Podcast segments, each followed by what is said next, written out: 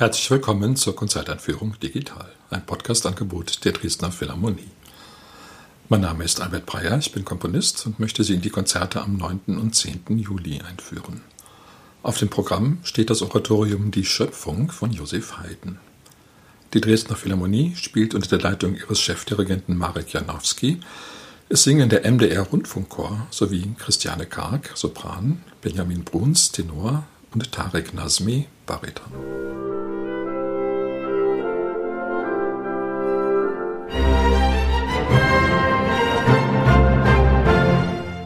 Während seiner beiden großen Aufenthalte in England lernte Joseph Haydn auch die Oratorien von Georg Friedrich Händel kennen, die in England immer noch sehr populär waren, obwohl ihre Entstehungszeit ja schon eine Weile zurücklag.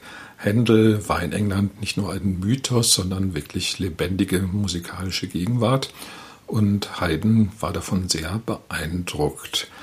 Er beschloss dann auch selbst ein Oratorium dieser Art zu schreiben und dafür nahm er das wahrscheinlich größte Sujet, was sich überhaupt für ein Oratorium finden lässt, nämlich die Schöpfung, die Schöpfung der Welt, wie Gott die Welt erschaffen hat. Haydn war ja ein sehr frommer Mann und schreckte dafür auch nicht zurück. Im Gegenteil, er fühlte sich durch große Sujets sehr angezogen bei all seiner persönlichen Bescheidenheit. Es heißt auch, dass er gegen Ende seines Lebens noch gerne das Weltgericht, das den jüngsten Tag, als Oratorium komponiert hätte und wegen seiner zunehmenden Schwäche kam es nicht mehr dazu. Die Schöpfung allerdings, die entstand noch zu einer Zeit, als Haydn im Vollbesitz seiner Kräfte war, wahrscheinlich sogar auf dem Höhepunkt seiner Schaffenskraft. Sie ist dann auch Haydns erfolgreichstes, berühmtestes Werk geworden. Sie wurde sogar aufgeführt, als der Ruhm Haydns etwa im späteren 19. Jahrhundert allmählich verblasst war.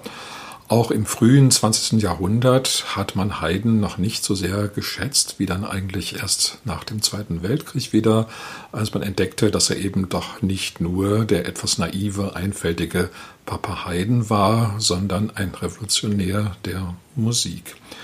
Man könnte unter Umständen sogar sagen, dass Haydn eben selbst ein Schöpfer war, nämlich der Schöpfer der Wiener klassischen Musik, dann so einflussreich werden sollte, dass sie eigentlich das ganze 19. Jahrhundert bestimmte und noch bis weit ins 20. Jahrhundert hinein Nachfolger fand. Und die Situation, in der Haydn anfing zu komponieren, war ja nun nicht gerade unbedingt so vielversprechend. Das Barockzeitalter war zu Ende. Johann Sebastian Bach galt in seinen letzten Lebensjahren schon als antiquiert, so in den 1730er, 1740er Jahren. Stattdessen hatte man so eine Art neuer Einfachheit, wie das dann später hieß, das war das Zeitalter der Empfindsamkeit, wo man nicht mehr die großen, komplizierten, gelehrten Musiken wollten, sondern möglichst gefühlvolle, leicht verständliche, formal übersichtliche noch Johann Sebastians später Sohn Johann Christian Bach, der hat sich ja dann mehr oder weniger ganz vom stilistischen Umfeld seines Vaters gelöst und eben eine ganz leichte, ganz schwebende, ganz unanstrengende Musik geschrieben, die dann zum Beispiel für Wolfgang Amadeus Mozart ein großes Vorbild wurde. Johann Christian Bach übrigens auch in England tätig, wo also auch diese Art von neuer Musik dann recht früh Eingang fand. Es gab zwar immer noch die Anhänger der alten, komplizierten, kontrapunktischen, schwierigen Musik, aber der Trend ließ sich nicht aufhalten und die ersten Kompositionen von Joseph Haydn sind dann auch so übersichtlich, um nicht zu sagen primitiv gehalten, dass man kaum erkennt, was aus Haydn dann später werden sollte. Das war für eine kurze Zeit einfach auch sehr vergnüglich, sehr erfreulich, plötzlich diese leichten, populären, kurzen Stücke zu schreiben, auch für neue Besetzungen, wie das Streichquartett zum Beispiel. Auch die frühen Symphonien von Haydn sind keineswegs anspruchsvoll. Das ist doch sehr leichte, sehr eingängige Musik, aber nun, das war damals die Mode. Die Komponisten selbst waren allerdings auf die Dauer dann nicht unbedingt damit zufrieden. Sie wollten ihre Fähigkeiten doch auch noch etwas anders einsetzen. Mozart und Haydn studierten dann doch den Kontrapunkt und von Bach zum Beispiel das wohltemperierte Klavier. Und man merkt es auch an ihren Werken, die werden dann doch nach und nach sehr anspruchsvoller, sowohl kontrapunktisch als auch harmonisch als auch formal. Haydn hat eigentlich, wenn man so will, eine ganze Gattung erfunden, nämlich das Streichquartett, das es vor ihm in dieser Ausbildung eigentlich nicht gegeben hatte. Auch die klassische Symphonie hat eigentlich Haydn erfunden. Und so ist es eben nicht ganz falsch, wenn man in Haydn selbst einen Schöpfer sieht. Er selber hätte wahrscheinlich diese Bezeichnung doch abgelehnt. Das schien ihm wohl etwas zu blasphemisch. Aber wenn man es jetzt rein musikalisch-technisch betrachtet, da liegt doch eine gewisse Berechtigung darin. Das Schöne war eben, wie man hier auch an Haydns Kompositionen nachvollziehen kann, was eigentlich so ein Schöpfungsakt ist. Man hat ja zu Anfang mehr oder weniger nichts, also ganz einfaches Material, ein paar Dreiklänge, ein paar Skalen und ein paar eingängige Melodien und muss nun daraus irgendwas machen. Also die Schöpfung aus dem Nichts bleibt ja Gott vorbehalten. Die Musiker und überhaupt die Künstler müssen natürlich zurückgreifen auf etwas, was es schon gibt, auch wenn sie so tun, als hätten sie manchmal Sachen aus dem Nichts ganz neu erfunden. Aber das kommt eben doch nie vor. Immer gab es irgendwelche Vorbilder. Die Musik ist einfach ja auch schon sehr alt. Diese Vorbilder, die Haydn hatte, sind dann allerdings manchmal gar nicht mehr richtig geläufig heutzutage. Die sind so in den Abgrund der Vergessenheit geraten, ist vielleicht auch nicht so wichtig und man interessiert sich für Haydn ja eigentlich auch erst in dem Moment, als es ihm gelang, diese Neuigkeit, also diese neuen Formen, diesen neuen Ausdruck zu verbinden mit einem gewissen Anspruch. Und was wäre dazu besser geeignet als ein Sujet wie die Schöpfung, wo die Welt ja auch aus ganz Einfachem entsteht und dann allmählich immer komplexer wird, immer vielfältiger und Haydn hat das in seiner Musik ganz wunderbar nachgemacht, aber eben jetzt nicht nur als Illustration, sondern wirklich aus der Technik der Musik heraus. Das merkt man schon gleich zu Anfang, der zu Recht sehr berühmt geworden ist. Der fängt mit einem einzelnen lang ausgehaltenen Ton an, dem C des ganzen Orchesters, wo also sozusagen noch nichts vorhanden ist als dieser eine Ton. Dann wird aber, und das ist nun wirklich genial, jetzt nicht eine allmähliche Entwicklung dargestellt, sondern zunächst mal die Darstellung des Urchaos. Im Urchaos ist sozusagen schon alles vorhanden, aber noch wie eingewickelt, in sich verschlungen, in sich verknäult, ununterschieden, so eine große, ungestaltete Masse, die eigentlich reines Potenzial ist, die also selber noch keine Form hat, sondern nur die Möglichkeit der Form. Das hat Haydn auf absolut geniale Weise umgesetzt. Das heißt, es gibt da im Orchester alle möglichen Motive, die normalerweise irgendwo hinführen würden. Das tun sie hier aber nicht. Die brechen ganz plötzlich wieder ab. Normalerweise ist der harmonische Verlauf bei Haydn gegliedert, wie überhaupt in der Klassik und Romantik, durch die Kadenzen, also durch Schlusswendungen, die dann in reine Dreiklänge münden. Diese Kadenzen müssen klassischerweise vorbereitet werden und dann zu einem befriedigenden Abschluss kommen. Bei Haydn werden sie im Chaos zwar vorbereitet, aber der Abschluss fehlt. Also es sind sozusagen lauter harmonische Sackgassen, in die man da gerät. Das ist zum Hören außerordentlich spannend, weil man ständig auf neue Fährten gelockt wird, die dann aber irgendwie im Nichts verlaufen. Und man hat so das Gefühl, nun ja, das ist schon irgendwie aufgeladen mit Bedeutung, aber was das nun eigentlich insgesamt soll, das weiß man nicht, weil man halt nie das Ende der Geschichte präsentiert bekommt, also nie das, worauf diese ganzen Ansätze eigentlich hinaus wollen.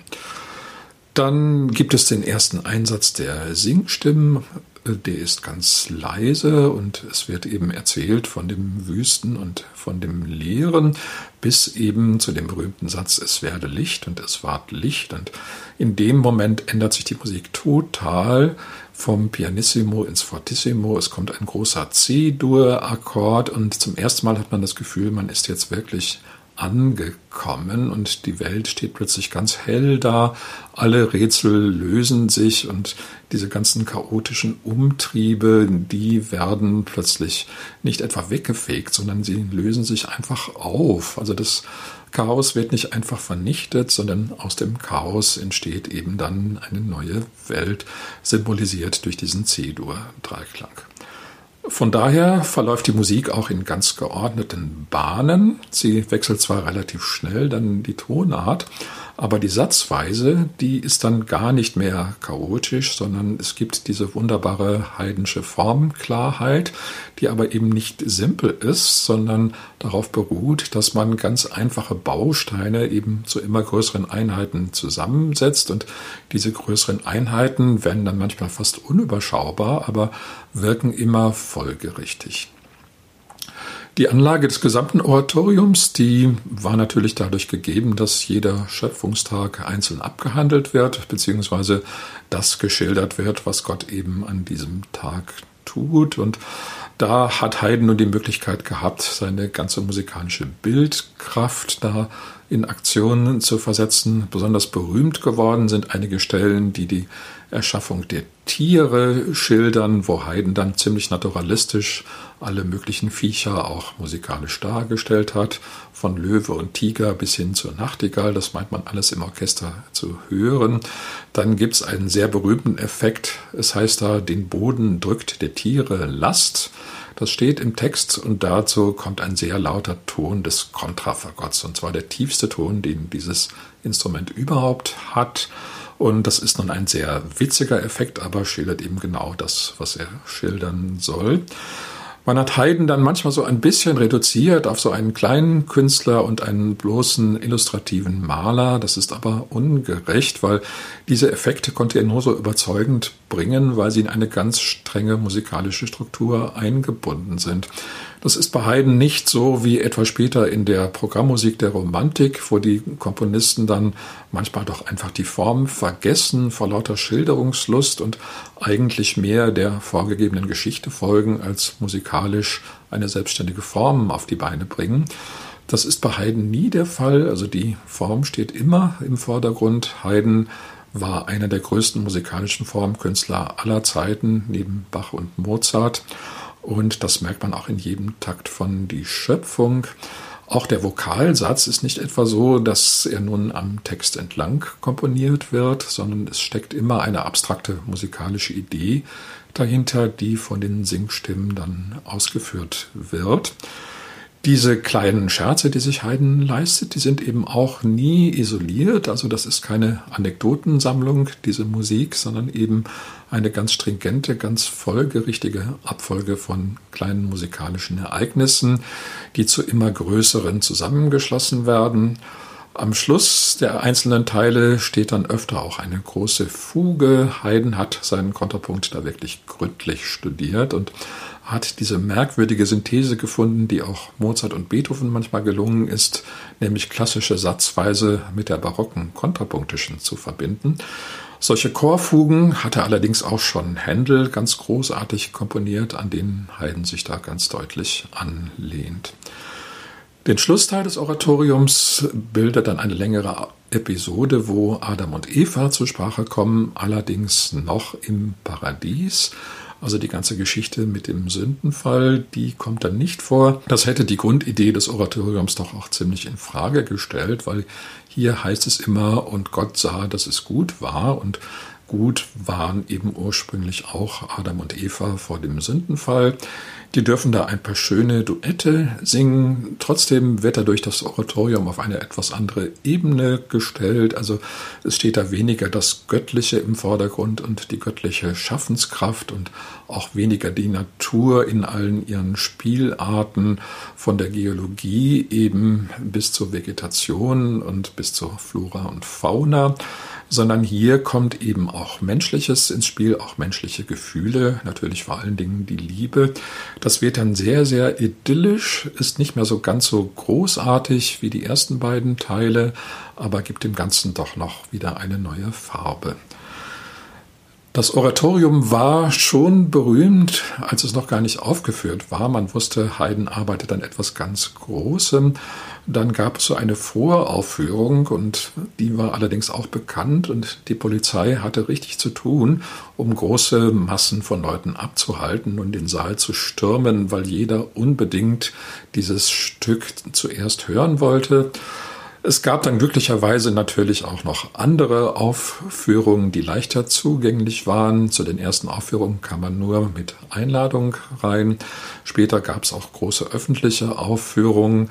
Haydn selber war öfter da und hat noch ein Jahr vor seinem Tod, als er schon sehr schwach war, sich in einer Aufführung der Schöpfung tragen lassen in einem Sessel und konnte dann eine letzte große Ovation entgegennehmen.